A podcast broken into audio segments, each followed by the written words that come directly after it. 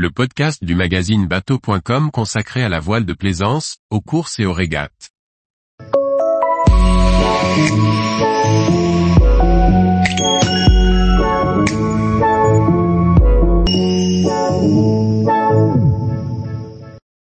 Programme de Nave, l'élégance des voiliers néoclassiques. Par Charlie Fernbar.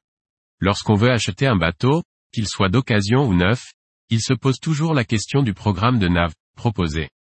Si vous êtes sensible à la beauté de voiles blanches évoluant sur un plan calme, vous tomberez peut-être sous le charme des néoclassiques. Le programme de ces daybots, c'est bien de naviguer avec élégance. Le néoclassique permet de jouir d'un voilier au look rétro et de s'affranchir des problèmes d'entretien inhérents au bois. On peut profiter de performances actuelles, et d'un niveau de sécurité contemporain.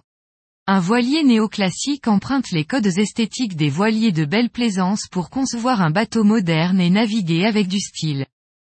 Le néoclassique, autrement dit le vintage, est une tendance esthétique de fond. Beaucoup de designers actuels puisent leur inspiration dans l'émergence des loisirs, en l'occurrence pour le nautisme ce sont les débuts de la plaisance.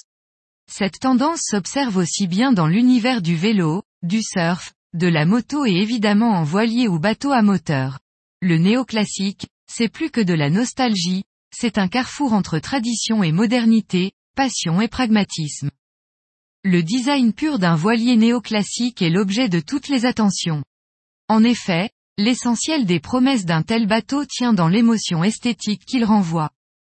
La plupart du temps, ce sont des daybots haut de gamme qui associent matériaux nobles et modernes.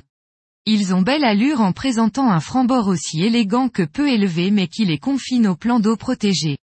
La coque, l'étrave et la voûte arrière semblent tout droit sortis d'un mouillage du Solan ou de Cap COD.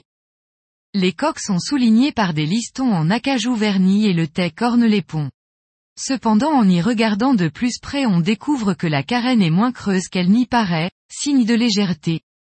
Les quilles sont optimisées et portent mieux leur lest que leurs glorieux prédécesseurs.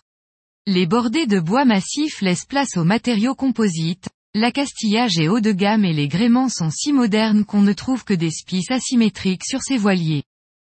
Le marché européen est extrêmement vaste, il concentre essentiellement de petits chantiers avec une production limitée. En France, le, fabriqué à La Rochelle, est probablement le voilier néoclassique le plus emblématique. Toujours à La Rochelle on trouve la famille des Solènes du chantier naval Frank Roy, sûrement un peu plus classique. Les codes croisillons, de la marque nantaise Black Pepper, sont plus performants. Sans oublier non plus, les très élégants caps COD du chantier naval Rose-Ouest installé à Bordeaux. Il faudra aussi s'intéresser à la gamme de Safier proposée par le chantier néerlandais Safier Yacht. Les Hollandais ont une véritable culture du dayboat, plusieurs nominations à l'élection du meilleur bateau européen de l'année peuvent le confirmer. On trouve aussi des croiseurs, même s'ils sont plus rares.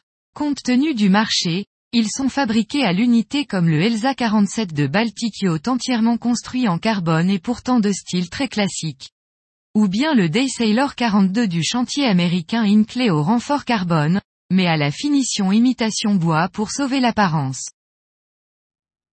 Tous les jours, retrouvez l'actualité nautique sur le site bateau.com.